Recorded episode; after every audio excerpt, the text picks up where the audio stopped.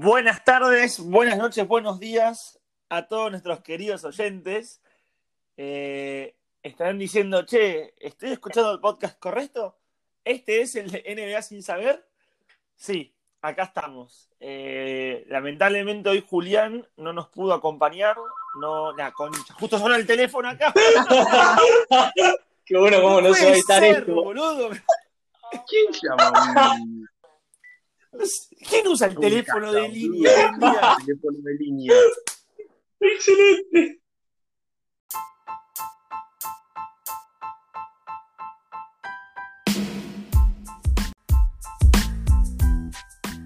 Esto es NBA sin saber. Sí, somos nosotros. Eh, esta vez me tocó a mí tomar un poco la conducción, la batuta, el liderazgo de este capítulo. Lamentablemente Julián no puede estar, eh, estaba con algunos asuntos personales y universitarios que lo imposibilitaron de sumarse. Pero bueno, eh, estamos los de siempre, Pepo, Rad, y tenemos un invitado especial, un invitado sorpresa. Eh, yo no voy a decir nada, quiero que se presente él. Muchas gracias, Retín. Nada, soy Luciano, el hermano de Rad. Acá vengo a, nada, escucharlos, verlos presencialmente grabar esto, que después de escucharlos tantas veces ya, ya era parte de la familia del podcast, más o menos.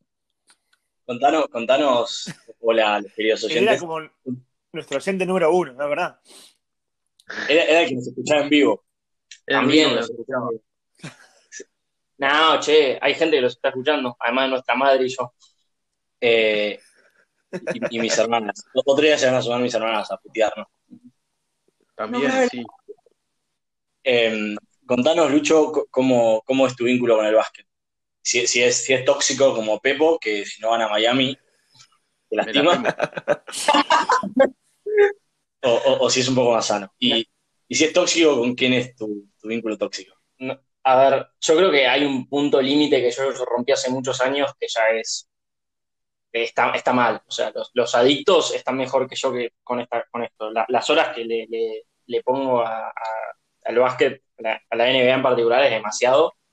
Y nada, ya cualquier boludez, nada, pasa, mi hermano ya está también igual de mal que yo. Pasa un minuto y nos enteramos de todas las noticias que no puedo estar todo el mundo sin el celular viendo cosas de básquet, bastante grave. ¿Has, has- has hecho algún, la adicción. has hecho algún detox de Twitter? Todavía no, pero prometí que cuando termine esta temporada, o sea, ya, la semana que viene, a más tardar, asumo que se termina esto, voy a cortar con Twitter y voy a tratar de... Voy a salir de mi casa, voy a empezar a ir a, a la plaza, un poco de verde. año, no, sí, ya está. mi última pregunta y después le paso a ustedes el micrófono si quieren hacer una, alguna otra. ¿Alguna vez te gané un uno contra uno jugando al básquet? Creo que no. ¡Qué hijo de puta! No, ¿cómo? me acuerdo para, del podcast. una vez jugamos, jugamos y ponele que le gané 11 a 4 le gané. O sea, no fue tan disparejo. Mi hermano venía a ganarme 6-0, 6-0, 6-0, 6-0 en el tenis. O sea que nada, mejor eso. Yo tengo, a ver, tengo una pregunta. En una ronda de triples, ¿no? En un free point contest.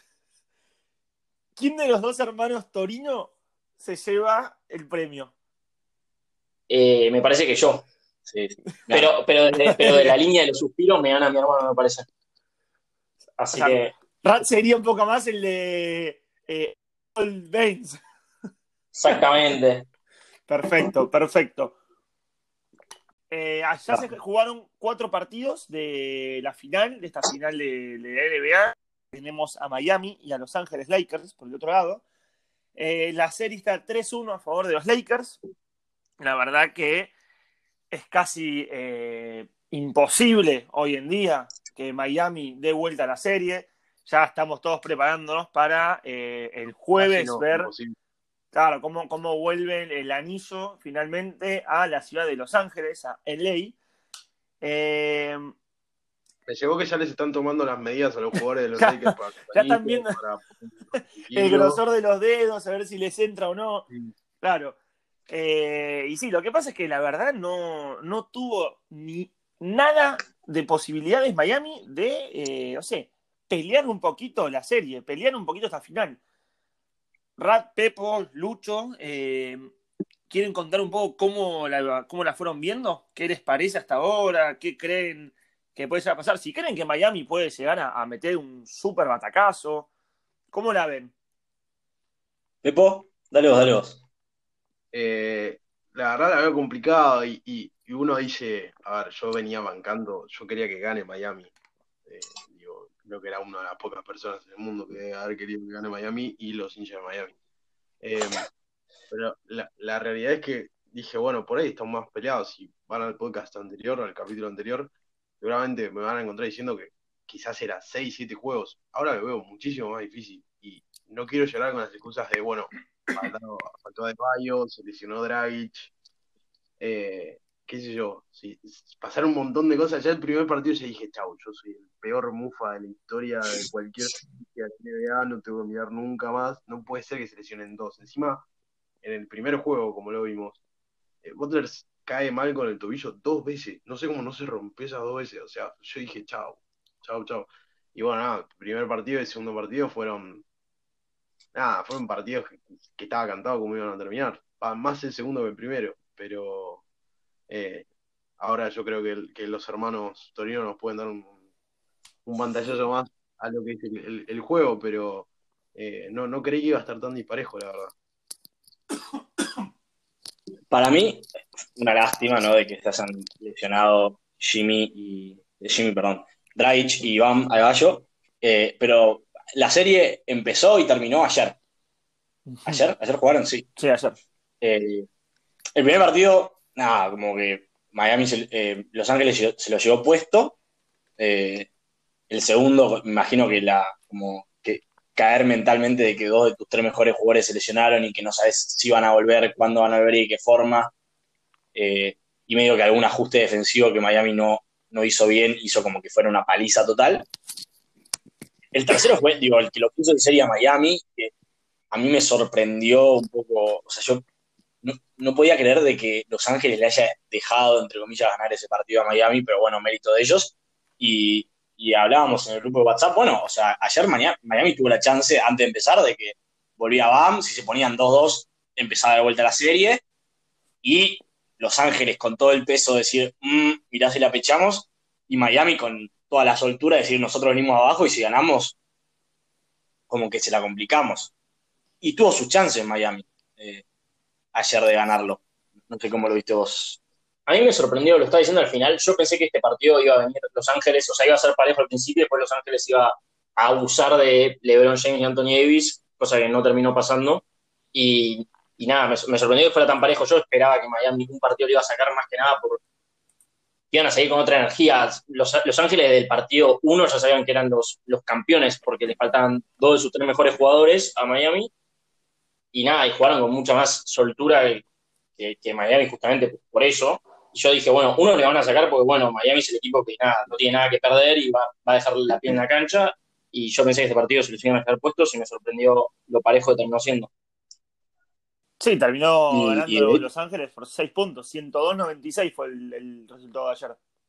Sí, y además empezaron a meter, metieron un par de triples al final que terminó de cerrar el partido que eran imposibles.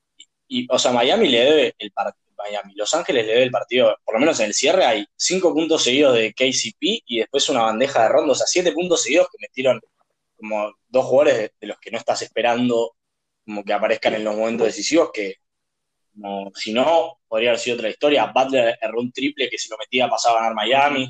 Como el partido de ayer se lo podría haber llevado cualquiera. Sí, sí, el partido llega para cualquiera para mí. Eh, el de ayer era más una incógnita. Eh, porque Adebayo jugó quizás unos minutos, pero no, no, no todos los que a uno le gustaría o los que a mí me gustaría. Eh, pero nada, la realidad es esa, que quedó, quedó nada. Yo creo que el segundo juego fue el más disparejo de todos y fue como un, bueno, y como que medio que desmotivó a todo el mundo. No sé si tienen ustedes la misma sensación. A partir del segundo juego todo el mundo como que se desmotivó, no sé si hablo por, por mí más que nada, pero como que dejar, dejó en claro que iban a ser yo ya leía por todo lado, pueden llegar a ser las la finales más aburridas de la historia. Y... Es que. Sí, es eso. O sea, a mí me pasó lo mismo. Yo, el primer partido, bueno, creo estaba dentro de las posibilidades que, que los mataran. En el segundo dije, bueno, van a jugarle la zona que no le pudieron parar toda la temporada, todos los playoffs, esa zonita que tiraron contra los Celtics que no pudieron parar y los mataron. Expliquemos qué es, qué es la zona, brevemente, porque nos escucha mamá que no sabe qué es la zona. Bueno, normalmente, normalmente en el básquet lo que pasa es que defendés uno contra uno. O sea, yo defiendo a Rad, Pepo marca Retín y los otros tres se, reparten las, marcas.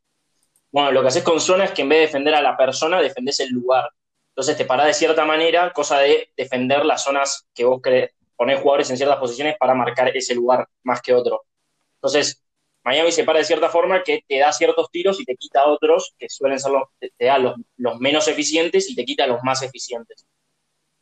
Y nada, y en la NBA no está muy acostumbrados a que los marquen así porque tienen reglas en contra y necesitas que el equipo se mueva muy bien como unidad para... Ese es el problema. La NBA es una donde no se entrena ¿no? y la defensa zonal la tenés que entrenar. Exactamente. y, y anda a decirle a una superestrella, che, vení, vamos a estar 50 minutos de entrenamiento moviéndonos todos en, sincronía para. Para marcar. Pero bueno, no le, no le funcionó. Le funcionó a Miami para llegar a las finales, claro, pero no le funcionó en las finales. Exactamente. Y una pregunta, dos que saben, yo, perdón, reto que te, sacó el, No, adelante, adelante, adelante. Eh, ¿Ustedes creen que eso es algo que ahora lo pueden cambiar? Digo, ¿ahora van a, pueden pasar a marcar al hombre ahora? ¿O creen que no van a, va a seguir marcando así en zona? los últimos dos partidos no marcaron, marcaron muy poco en zona. O sea, el que ganaron y este cambiaron la, defensa. fueron los dos partidos que quizás estuvo más cerca. Uno lo ganó Miami y ayer estuvo bastante cerca. Sí, exactamente. Sí, porque los, mataron. O sea, porque la zona que defienden ellos tienen un punto débil muy particular que yo no logro entender por qué les costó tanto a los otros equipos marcarla, pero los Lakers supieron aprovecharse muy bien y Miami lo que está haciendo es está cambiando constantemente la defensa. O sea, juegan hombre, pero dependiendo de qué situación se da, la, van cambiando. En el mismo partido es que pasan de hombre a zona en una jugada y, defienden ciertas situaciones distintas dependiendo de lo que pasó en la situación anterior. Entonces, no, hay mucho ajuste. En sí, de hecho, eso fue, perdón, ¿eh? fue el factor sorpresa que le terminaron haciendo a Boston en los últimos partidos para ganárselo. Que me acuerdo lo habíamos hablado, nosotros habíamos dicho, este, che, está es más, creo que Pepo había, estamos hablando por WhatsApp y le pregunta a Ratio, che, ¿están marcando en zona? Si, pero si no hacen eso, dice, claro, es el efecto sorpresa que están haciendo para ganar el partido. Eh, de hecho, ahora la defensa que está haciendo Miami es bastante apreciable, que es básicamente como que no me metan puntos eh, AD y LeBron. Entonces, ayer vimos un bastante buen partido de todo el resto de los jugadores, pero porque toman tiros muy abiertos. El partido pasado, el que pierde Los Ángeles, Marquis Morris metió cinco triples y tiró 10. Como, y, ayer creo que LeBron y Anthony en total, entre ellos dos, creo que solo tiraron 30 tiros. Deberían estar en 40, fácil. Está bien que les hicieron bastante faltas, pero como que siento que Miami encontró la forma de, defenderle a Los Ángeles. El tema es que sin Dragic eh, no les alcanza la nafta en ataque, pero ayer fue un partido de dobleo relativamente bajo hasta el último momento, que el triple de Davis y después en faltas, pero el partido en sí no fue ofensivamente bueno de ninguno de los dos equipos. Sí, pocos puntos. Entre los primeros, se fijan los primeros dos juegos entre, LeBron y, y, Anthony Davis hicieron y Davis. y pico de puntos, si no me equivoco. No, estoy flasheando, pero mm. estoy, hicieron cerca de, de, esa cantidad de puntos, digo, entre los dos. Eh, y, ayer fue, creo que vi que el tercer cuarto iba, había anotado uno, 17 y el otro 6, eh, porque Anthony Davis igual ayer estuvo, creo que, no sé si coinciden bien defensivamente. Eh, se ocupó mucho más de esa parte del juego, me pareció. Es que yo ayer no lo vi jugar mal a Miami. A mí Miami hizo, hizo un gran partido, digno encima de la calidad de plantilla que tienen. El tema es que enfrente es lo que pasa. Tenés a LeBron, tenés a Anthony Davis, tenés de repente a Caldwell Pop, que se despertó siendo el Danny Green de las finales de San Antonio, tirando los triples y jugando, que decís, hombre, que, es imposible ganarle a este equipo. Sí, no sé si vos hacías algo. O sea, yo igual ayer creo que, o sea, Miami perdió porque no le entraban los tiros. Más que, digo, mérito de que Pope y los demás como también acompañaron bien pero si a Miami ayer le entraban los tiros, yo creo que lo, podía ganar. Igual, el último cuarto defensivo de los Lakers fue muy bueno y Miami en ataque se secó mal. Y no, como Jimmy Butler, que lo marcaba Anthony Davis, como dejó de intentarlo y toda la ofensiva giraba en torno a Giro, que digo, es un buen jugador, pero es joven y, no, su capacidad está más en meter los tiros que en generarlos. Yo creo que cuando Jimmy levantó un poquito el, pie del acelerador del ataque, que es del Game 3 que lo tenía pisado, eh, ahí fue cuando bajó mucho la ofensiva Miami y, cuando eh, otro de los tipos que tienen menos pinta de jugador de básquet de la historia como Oli, eh, también, ustedes vieron lo que fue el, el, único juego que ganó Miami, lo que metía de, de, afuera que era una, una, locura lo que entró a meter, entró muy bien. Eh, pero bueno, ahora ayer no lo vi tan fino y, quizás en defensa no sé si es lo mejor. Eh, pero yo creo que como el juego, del el ataque de Miami pasa mucho por Jimmy, ayer quedó muy relegado. Cuando él eligió descansar un poco para mí, quedó muy, muy expuesto Hero en cuanto al ataque. Sí, sabes que yo tengo, yo, sé que Rad preparó eh, un juego, tenemos un juego, unas preguntas para hacer un, verdadero y falso, eh, pero antes no quería dejar pasar eh, preguntas a nivel debate entre los cuatro, ¿no? Que es, em, estas finales, ¿no? Están siendo tan pasadas por arriba, para así decirlo, por los Lakers. y esto es por la experiencia que tienen los jugadores de los Lakers, sumada a la figura que, es LeBron James, o creen que también pueden ser, es, por otro lado, porque, no sé, Miami es un equipo eh, relativamente joven, nuevo, este, eh, de hecho lo habíamos hablado en los últimos capítulos de cómo fue que Miami se fue formando de a poco hasta llegar a ser el equipo que soy, medio que, eh, por lo menos yo como lo creía, eh, se terminó metiendo como por la ventana a veces en, esta final. Nadie daba a Miami como finalista, eh, no, sé, no, de la conferencia este, menos de la final de la NBA. Teníamos otros equipos como Toronto, como Milwaukee, como Filadelfia. Eh, ¿cuál, ¿Cuál creen ustedes que está siendo la clave o el secreto para que los Lakers estén a, un partido solamente ya de, de levantar el anillo? Em, a ver, creo que pasan muchas cosas que no que es porque esta temporada es rara y es eso. Pasa que Miami no es el mismo, o sea, el equipo que llegó no era el mismo del que venía de la temporada. No, o sea, muchos jugadores lo que pasa es muy normal en el básquet es que los jugadores de su temporada de jugadores de novato a su primer año tengan a, su segundo año tengan saltos bastante importantes porque se acostumbran a la velocidad del juego, se dan cuenta que entrenan tiros a los que pueden llegar a obtener que, que normalmente que no están acostumbrados a tener y se acostumbran al sistema de juego del equipo, porque te, draftean y tenés muy poco tiempo para acostumbrarte a, cómo juega el equipo. Y, pasó eso con Miami. Hero pegó un salto muy importante, nadie, nadie esperaba que este tipo metía 30 puntos en un partido y fuera nada, y todos los tiros toma, le dejan, le dan una libertad al tipo para que tome un montón de tiros que nadie se hubiera imaginado. Tenemos el problema que estamos muy mal acostumbrados a LeBron James y lo que hace, ¿no? Porque perdieron una un partido en cada serie y fueron muy dominantes todo el tiempo me acuerdo con, mm, Portland que yo dije, bueno, esta serie puede ser pareja, dije, porque no sé cómo lo van a parar a Lillard. Les costó un partido y después se lo llevaron puestos. Y así todas las series. Eh, mm, Denver, que era un venía siendo un equipazo también, un partido nada más le pudo sacar. Nada, e, e, es eso también. Eh, nada, y esperábamos otra cosa porque, bueno, Miami venía sorprendiendo a todos y esperábamos que nos sorprendieran también acá y, decir, tipo, el esquema defensivo no lo supo responder nadie de Miami, que planteó siempre el mismo, y pensamos lo mismo de los Lakers, pero se ve que no. Sí, de hecho, es más, eh, habíamos dicho, perdón, Pepo, ahí te oí, em, que es más, yo me acuerdo que estábamos como contentos, por así decirlo, porque decíamos, bueno, es la primera vez que eh, Los Ángeles va a jugar contra un equipo que juega defensivamente. Mm. ¿Qué ibas a decir vos, Pepo? No, no, eso, que también nos sorprendió todos Miami y como, como decía Lucho, creo que todos como que medio nos comimos una... Bueno, eh, a los Lakers le, le van a hacer pelea a los Blazers de Lillard. Bueno, a los Lakers le van a hacer pelea eh, los, los, Nuggets de, de Jamal Murray y de, y de Jokic. Y como que por un partido que uno solo perdió, que, que perdieron en las series, que decís, bueno, a ver si ahora pinta la cosa distinta y no, fue nada, lo, liquidó, digo. Eh, no sé si ahora el caso será el mismo. Para mí sí, pero habrá que nada esperar al viernes ahora. Yo, yo doy mi opinión y arranco con mi juego súper didáctico y, original, que se llama Verdadero Falso. Eh, ah, no lo hizo nunca nadie en la historia del mundo. Bueno, bueno. bueno. Eh, si alguno, si alguno nos quiere pagar, algún oyente nos quiere pagar para que nos dediquemos full time al podcast y pensemos en los juegos, vamos. Pepo tiene un OnlyFans que sube fotos. Eh, decía, para mí la, la, diferencia en esta serie, que entiendo todo lo que dicen ustedes, pero para mí no podemos olvidarlo, son las lesiones.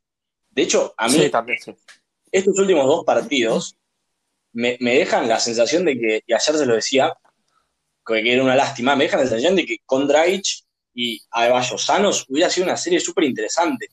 Por lo menos porque hubiera forzado a Los Ángeles como a traer otros recursos que no estuvo necesitando usar en el resto de las series.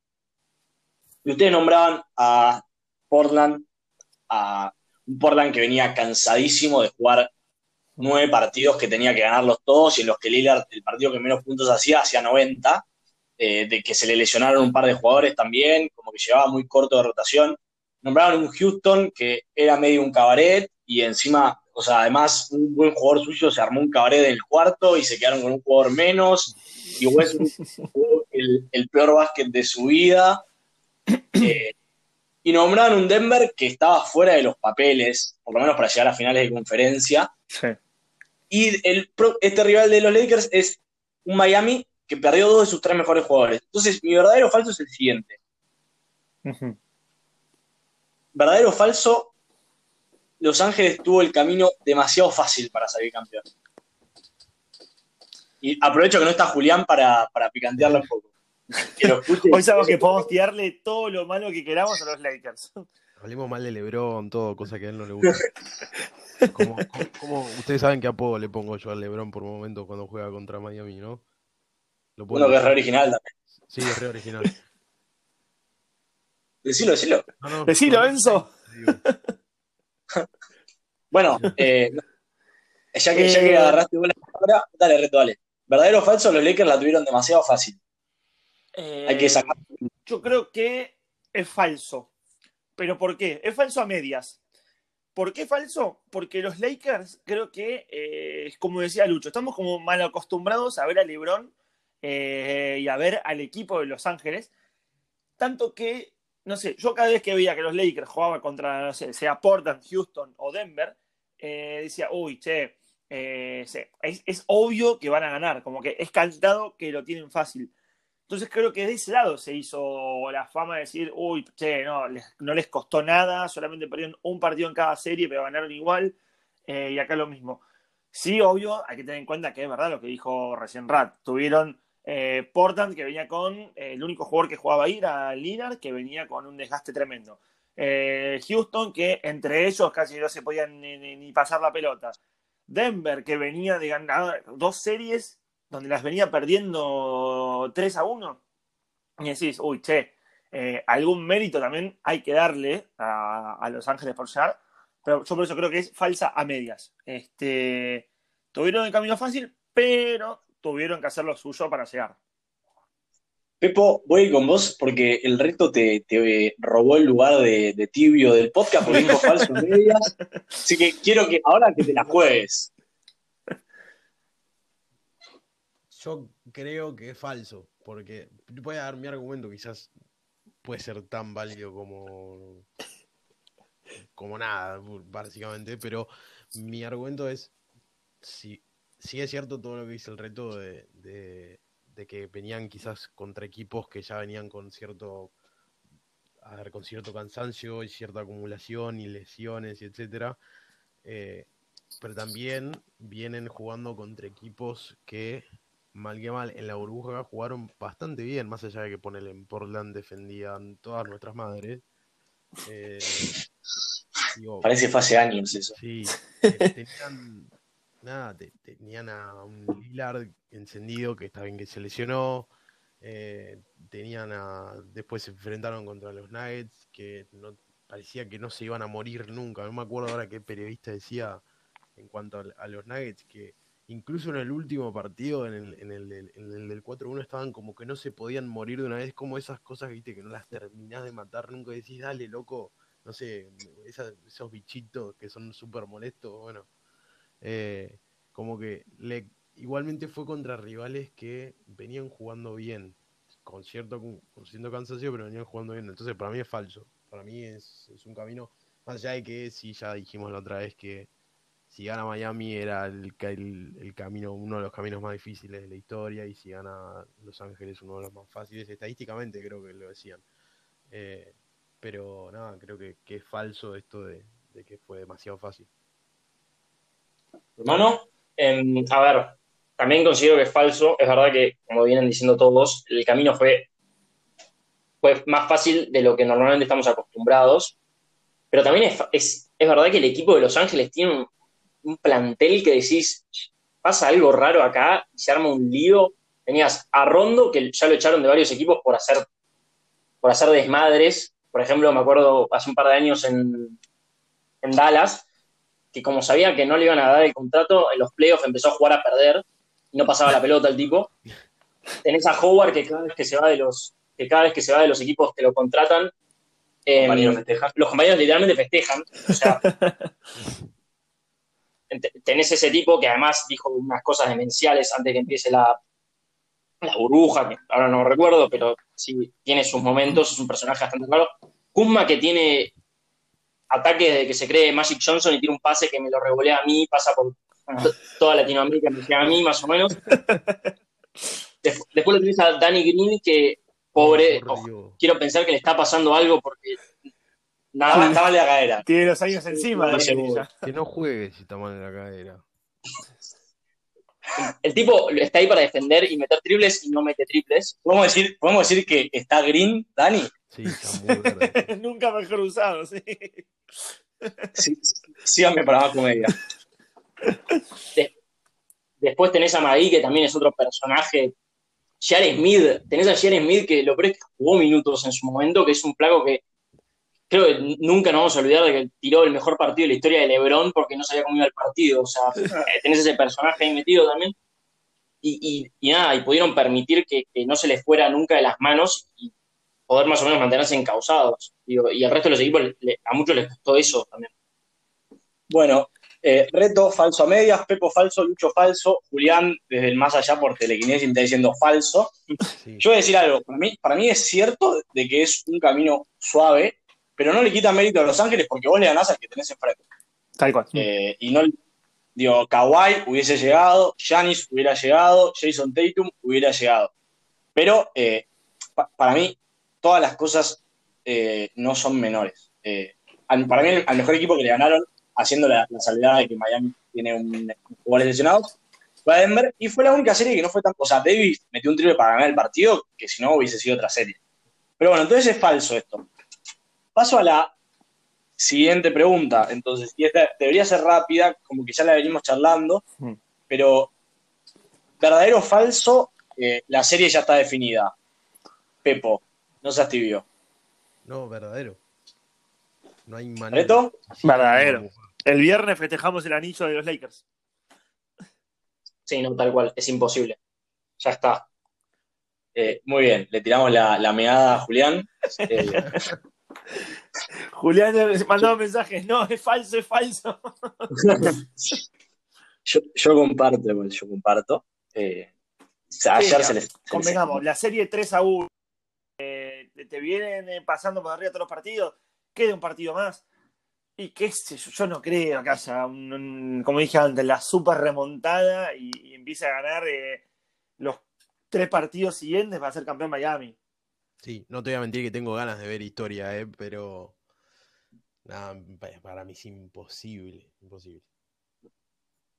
Bien, Va vamos con una un poco más de debate. Yo les voy a contar lo que desde mi humilde opinión estoy viendo.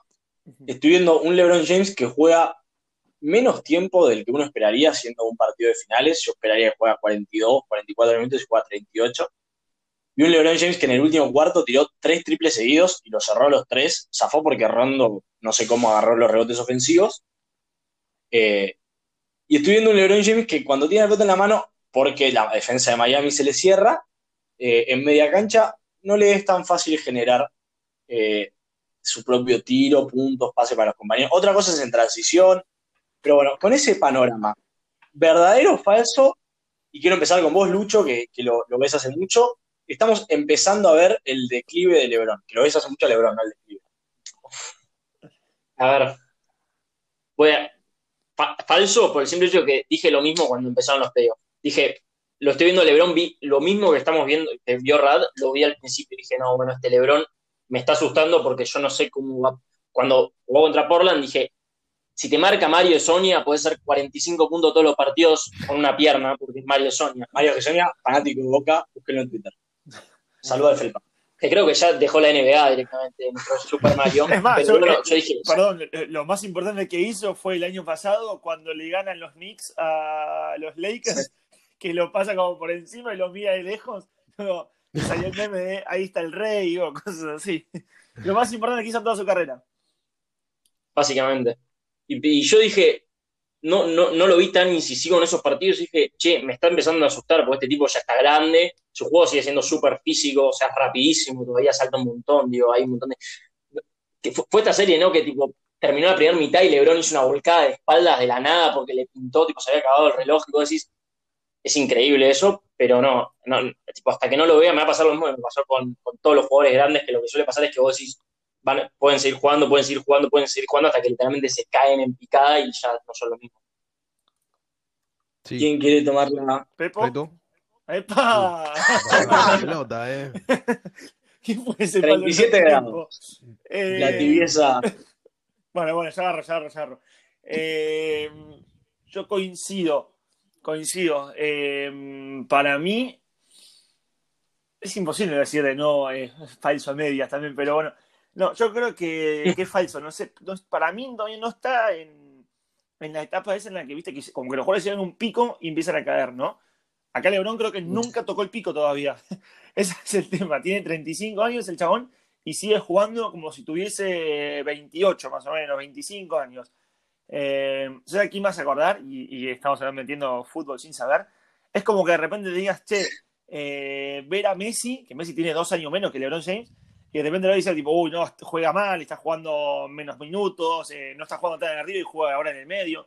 Es increíble. Eh, LeBron sigue haciendo lo mismo que hacía cuando jugó en Cleveland, cuando jugó en Miami, cuando jugaba las finales contra San Antonio, cuando jugaba las finales contra Golden State. Eh, me impresiona. Y es más, yo creo que también este, la, clave o el secreto que tiene de fondo ¿no? Los Ángeles, justo Lucho antes nombrabas a la cantidad de jugadores que vos me nombrás y digo, con estos jugadores te hago el partido de amigos de contra amigos de, más o menos.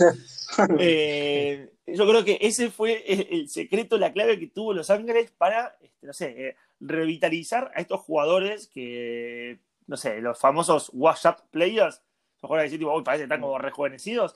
Bueno, yo creo que por ahí pasa el secreto de LeBron. Así que no, no creo que estamos viendo el declive, o por lo menos eh, creo que uno o dos años más podemos llegar a ver de LeBron James. Bien, yo. Lo que. A ver, coincido mucho, voy a decir falso. Hay un re debate, ¿viste? Con esto, ¿verdad?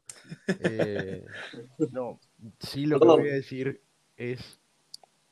Me parece a mí que estamos viendo lo último de LeBron en su. En su, en su, en su, claro, en su cúspide. Yo creo que estamos viendo sí lo último en, en referencia a eso. Digo, LeBron James va a seguir siendo LeBron James, pero cada vez va, yo creo va a ir jugando menos. De hecho, ya está jugando bastante menos de lo que en realidad me parece que él quisiera jugar eh, si tuviese un par de años menos.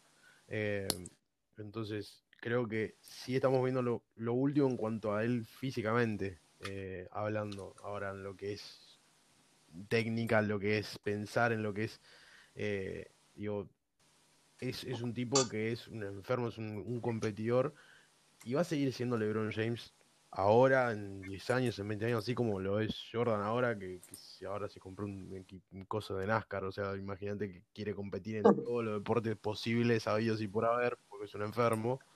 Eh, Ese es uno que se agarraría COVID para, ganarle al virus. Para ganarle al virus, para ganar todo. Eh, Entonces yo creo que LeBron James es, es un poco así también. Creo que es súper competitivo y es un tipo que no le gusta eh, por nada. Entonces yo creo que vamos a seguir viendo un poco más el LeBron James. No sé qué tanto a su, a su cúspide, a, su, a, lo máximo de lo que puede dar. Bueno, yo acá voy a disentir, y no para que alguna de las verdaderos o falsas no las respondamos todas igual, sino porque realmente, a ver, está, está en descenso en su cúspide física. Lo que pasa es que lo balancea muy bien con su capacidad de entender el juego y con su capacidad de armarse su propio equipo. De decir, che, a ver, lo quiero Anthony Davis. Creo que bajó en su, en su capacidad como goleador, digamos, eh, y lo vimos en, la temporada, y, pero se consiguió un jugador eh, que si hay algo que puede hacer es meter los puntos cuando alguien se la da, ¿no? Y eh, creo que ese es Anthony Davis, como que balanceó muy bien, como a Davis le está costando estos últimos partidos justamente porque él le cuesta más generarse su propio tiro, y lo están marcando, y como que el último partido no jugó bien, el anterior tampoco porque hizo faltas. yo sí creo que estamos viendo el declive de LeBron, lo que pasa es que va a ser muy eh, como amesetado, me sale, como que no va a ser un pico hacia abajo. No sé si la gente que escucha me está entendiendo, sí, están viendo. Va a ser algo que va a ir claro, poco. Claro, exactamente. Pero sí siento de que ya no es el jugador eh, hiperdominante eh, físicamente como, como, lo supo ser, y siento que la combinación con Anthony Davis eh, como le permite seguir estando al máximo nivel competitivo y explotando otras facultades que tiene él como jugador, eh, que hacen que eso se perciba menos. Pero hubo mucho, vos te lo decía, algunas jugadas que tipo la jugada era un pick and roll entre Rondo y Marquis Morris y estaba LeBron parado en la esquina, como, ¿por qué jugarías eso?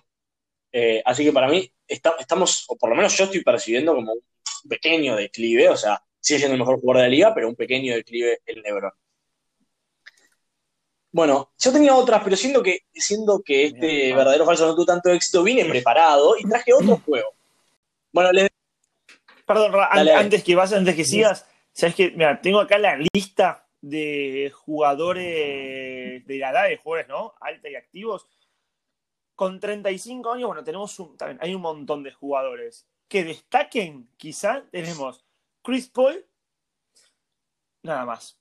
LeBron James con 35 años. El resto de jugadores que le siguen en edad, tenemos JJ Barrea, JJ Reddick, Carmelo Anthony, Tavo Cifoloya, Andrei Guadala, Tyson, Chandler, perdón, Kyle Korver, Udonis Haslem, Jamal Crawford. Son los únicos jugadores que le siguen en edad a LeBron James. Ninguno, creo que ninguno, salvo quizá Chris Paul con eh, eh, un poquito menos, tiene el mismo nivel de impacto que tiene LeBron James.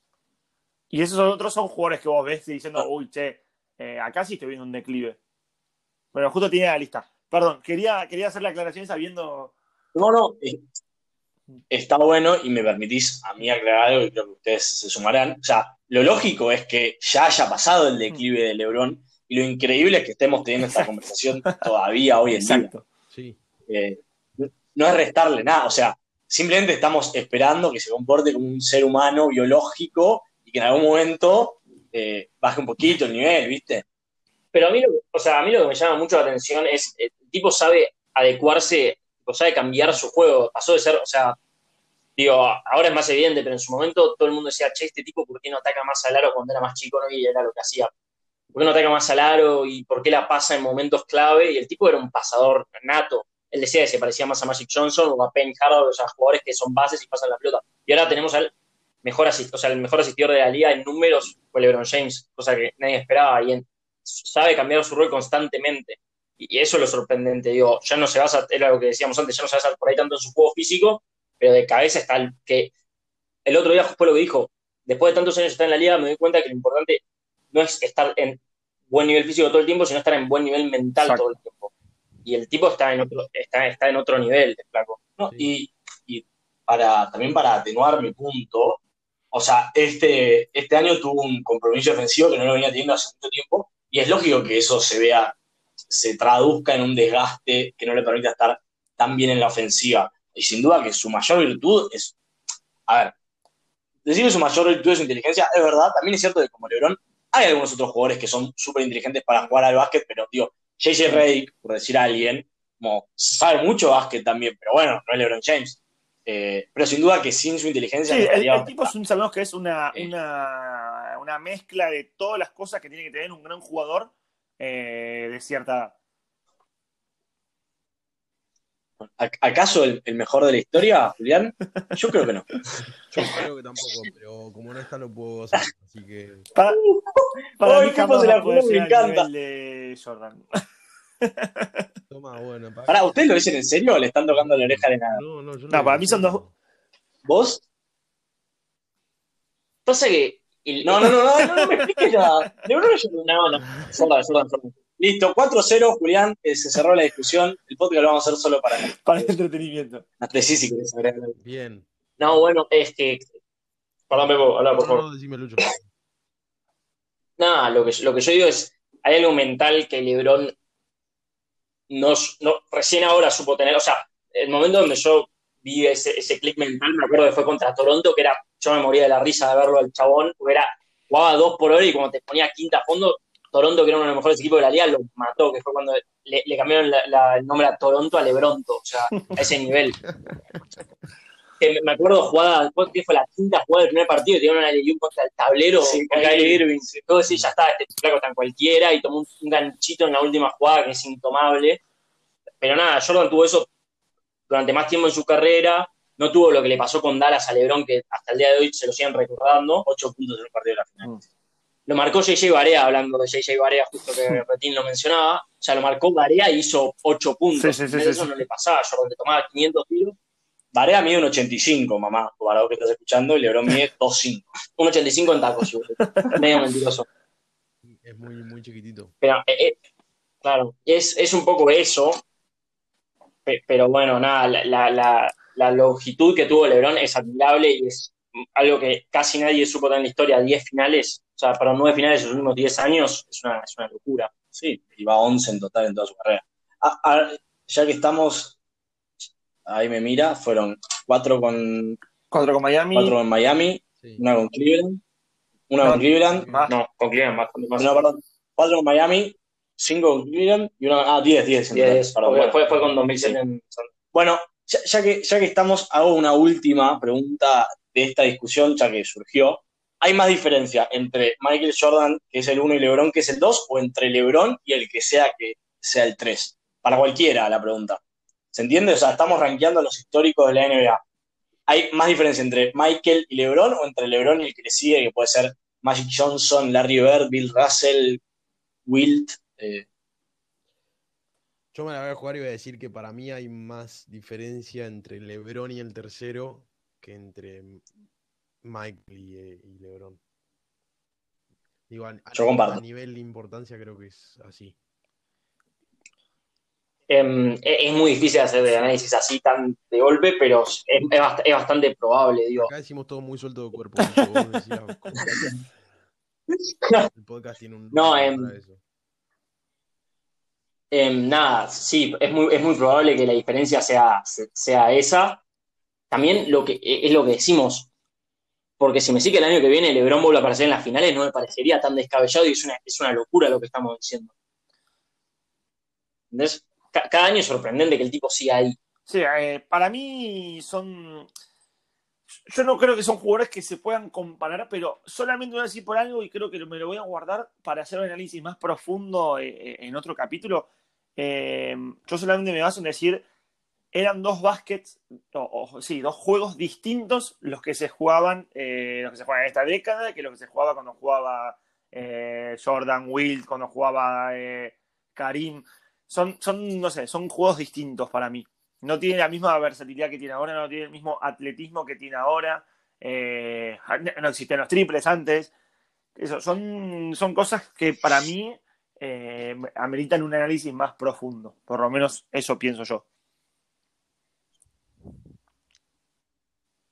Bien, eh, cortito pa- para cerrar, eh, Hmm. en contexto, cuando terminan las finales se da un premio que es el MVP de las finales, que es el premio al jugador más valioso de las finales,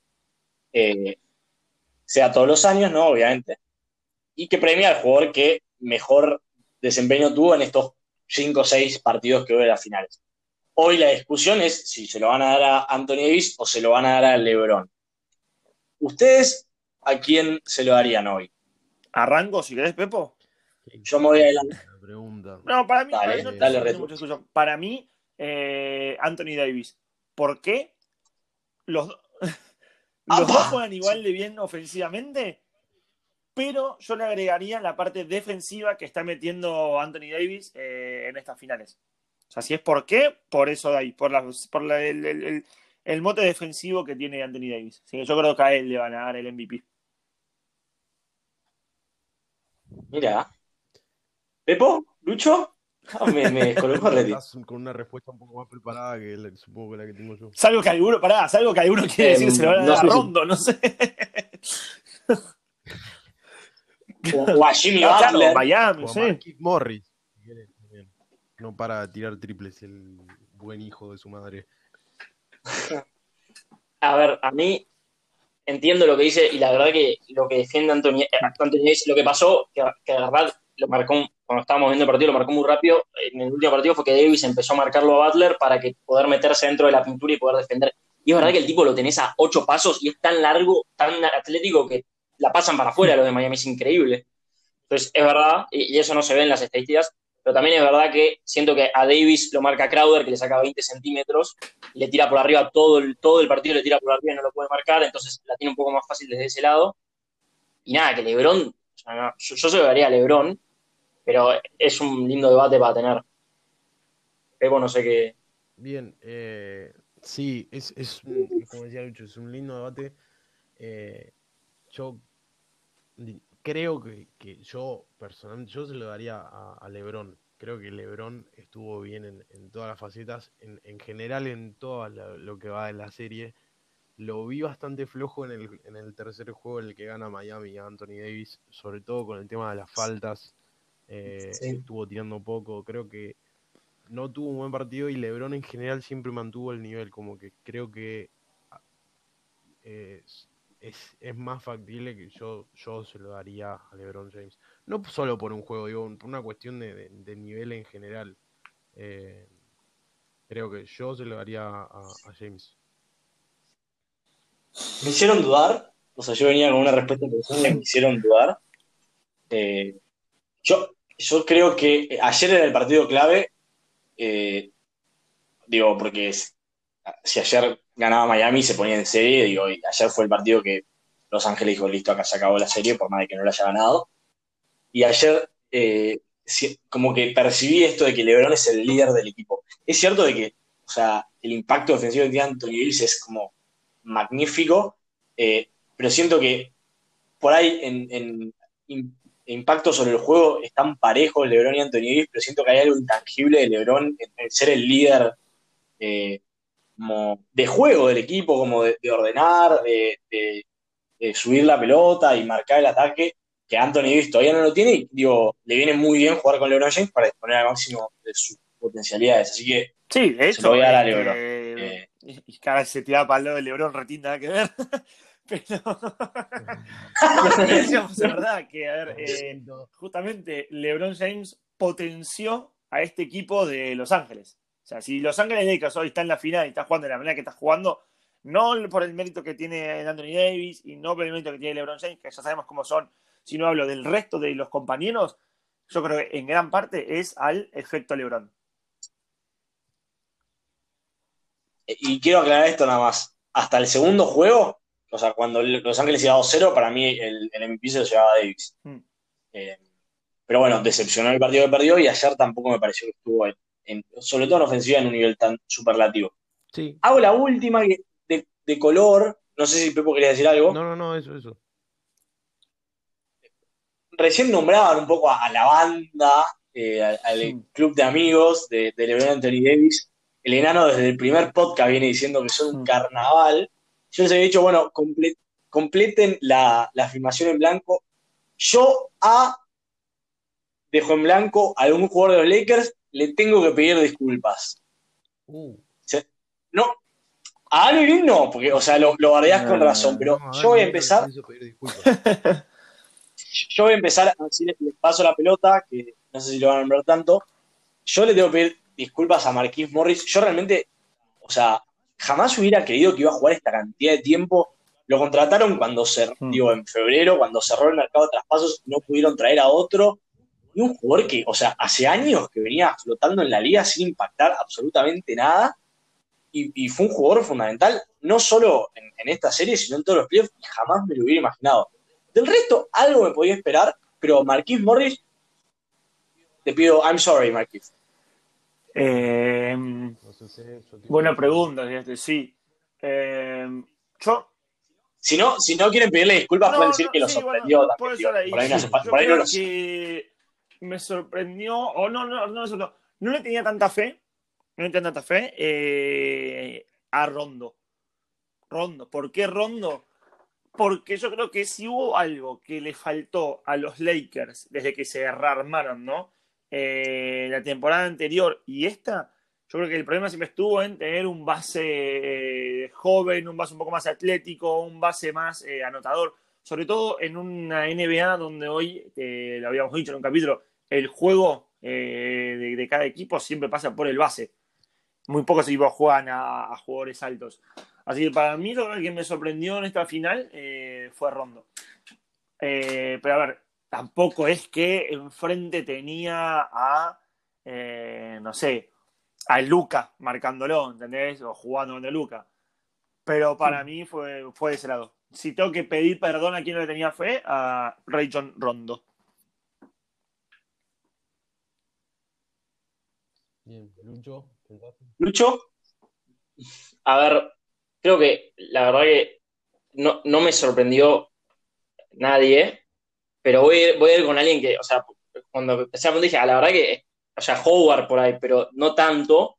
Y dije, uno clarísimamente es un poco fuera de lo que Rat pidió, pero bueno, él inventó el juego y a mí, como soy invitado, puedo romper las reglas un poco. Eh, el que me sorprendió fue el entrenador de los Lakers, mm. Frank Vogel, porque dije, lo había pensado. Yo, yo estaba acostumbrado a Tyron Lue o no fue Lue, ¿quién fue el que estuvo antes que lo terminaron echando? David Blatt, David Blatt que bueno, le, lo puso a Lebron a meter un pase y Lebron se enojó en una jugada para cerrar un partido y lo terminaron echando básicamente por eso, más o menos. Y yo dije, este tipo no le tengo ningún tipo de respeto, para mí va a ser Lebron lo que quiere siempre, y, dije, y no van a ajustar nunca, o sea, van a jugar a lo que Lebron quiera, y la verdad que me sorprendió, si bien Spolstra es uno de los mejores entrenadores del NBA, supo ajustar mucho, eh, con Portland cambiaron los esquemas defensivos, eh, cambió el quinteto titular todas las series. No, no lo tenía, pero ahí tenés un ejemplo. O sea, la verdad que me sorprendió muy, muy, mucho. Bien, yo le tengo que pedir disculpas a J.R. Smith por tenerle mucha fe.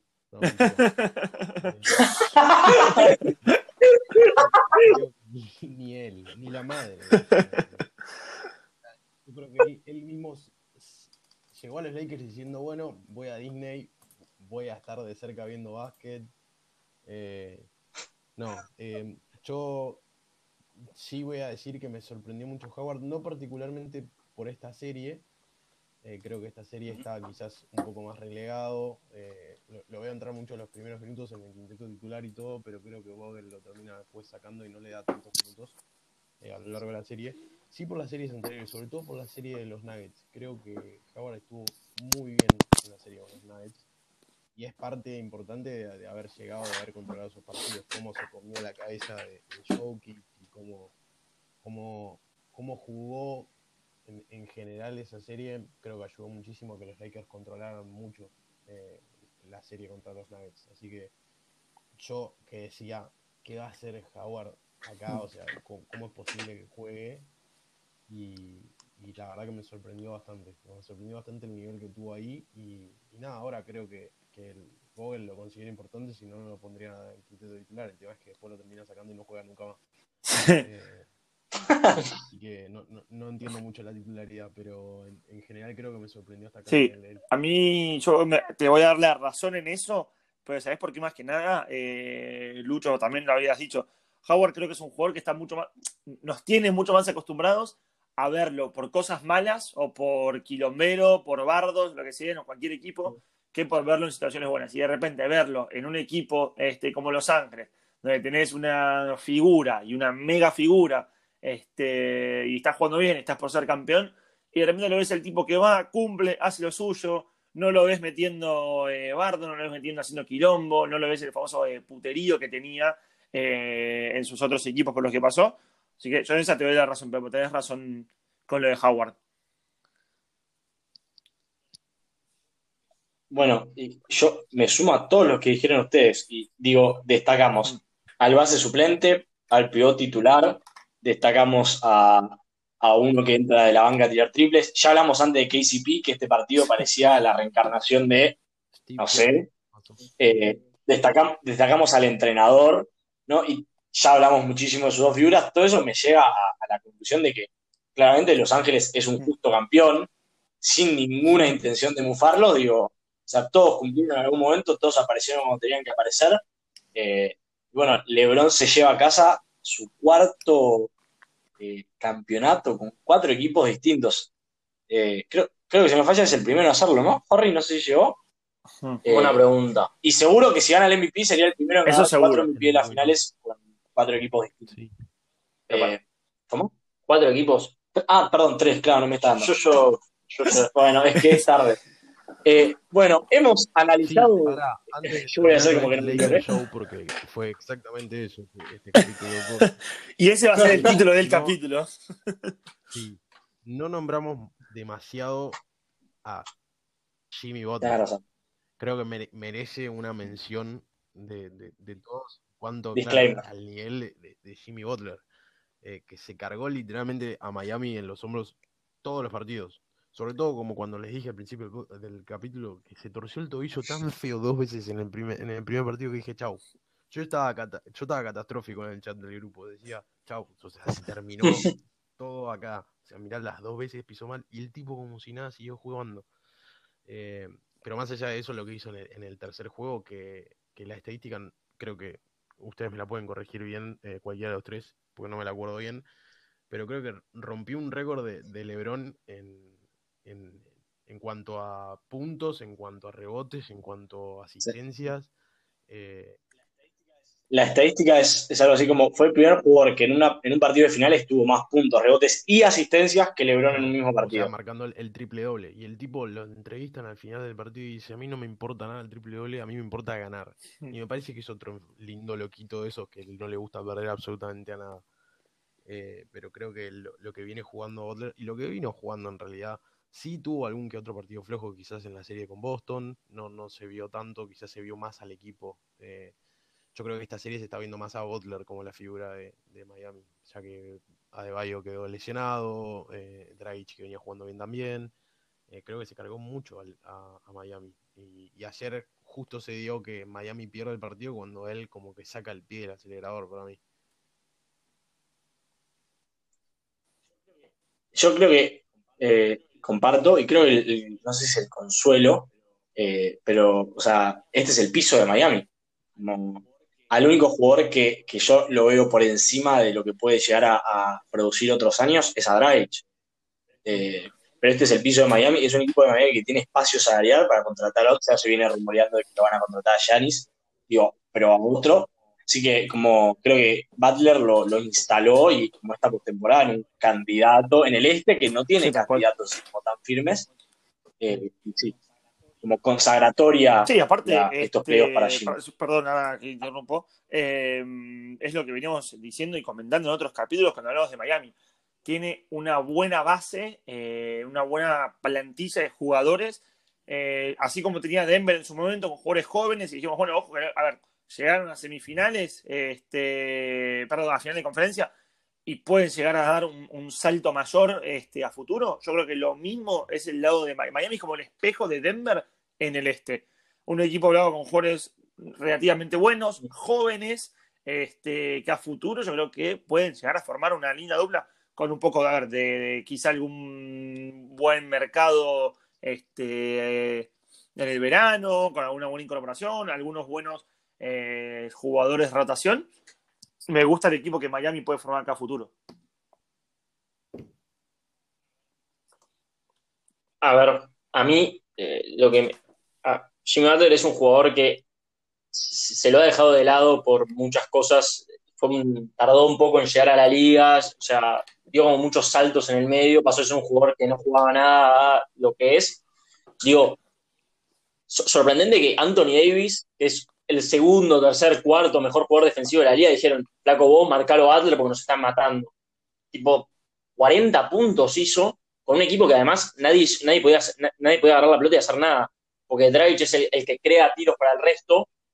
Y, o sea, como, en su momento dijimos, Hero mete la pelota, pero no, no, abierto no lo vas a ver. Tipo, generar su propio tiro es muy raro.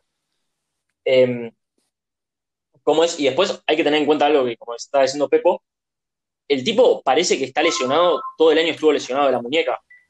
Eh, eh, por eso.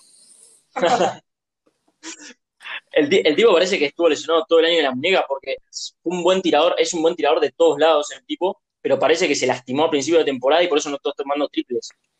Porque nada, tira 88 de la línea, los tiros de media los está metiendo, pero nada, y el flaco es mentalidad, vamos a ganar, vamos a ganar, vamos a ganar, no importa si no somos los favoritos, vamos a ganar. Y eso es, tener un jugador así en el equipo creo que te levanta mucho, la verdad. Yo creo que la mayor motivación que tuvo Jimmy fue que si perdían, Pepo se lastimaba. Hay que explicarle a la gente que yo cada vez que juega eh. Miami pongo eso. Desde que le ganaron a los Pacers. Perfecto. Prácticamente. Y, y antes, antes era Luca y antes era Lila. Luca va a seguir también es como que yo me fanatizo con los jugadores. Y en este caso igual me fanaticé con Miami porque me gustó mucho el equipo. Así que podríamos decir que al correr al avance de, de todas estas estos partidos y estos playoffs, me fui encariñando mucho con Miami. Me gusta, me gusta que Pipo haya, se haya decidido por un equipo que no haya sido el equipo de Luca. Eh, bueno, amigos, oyentes, eh, esto fue todo. Esto fue un nuevo capítulo de NBA sin saber. Esperemos que lo hayan disfrutado. Este, estaremos viendo si el viernes los Lakers son el nuevo campeón de la NBA o si Miami fuerza las cosas a un sexto partido. Eh, gracias Pepo, gracias Rad, gracias Lucho por sumarte. Gracias a vos, Reto, por cerrucharle el piso a Julián. Julián estamos rompiendo el contrato. sí. Yo iba a decir, falta algo para que, si no después nos van a retar. Ah. Este, ¿Qué está faltando? Nuestros medios de comunicación. Para cualquier tipo de cosa buena, este, sugerencia, elogio, eh, idea, recomendación, arroba a sin saber en Twitter, nos pueden encontrar ahí para cualquier crítica, cualquier tiada, cualquier cosa mala. ¿A dónde nos vemos, Pepo? Arroba Conrado Torino. Excelente, perfecto. Eh, bueno, eso fue todo. Esperemos que, que les hayan disfrutado, que les haya gustado. Veremos si hay campeón el viernes o no. Nos vemos. Saludos a todos.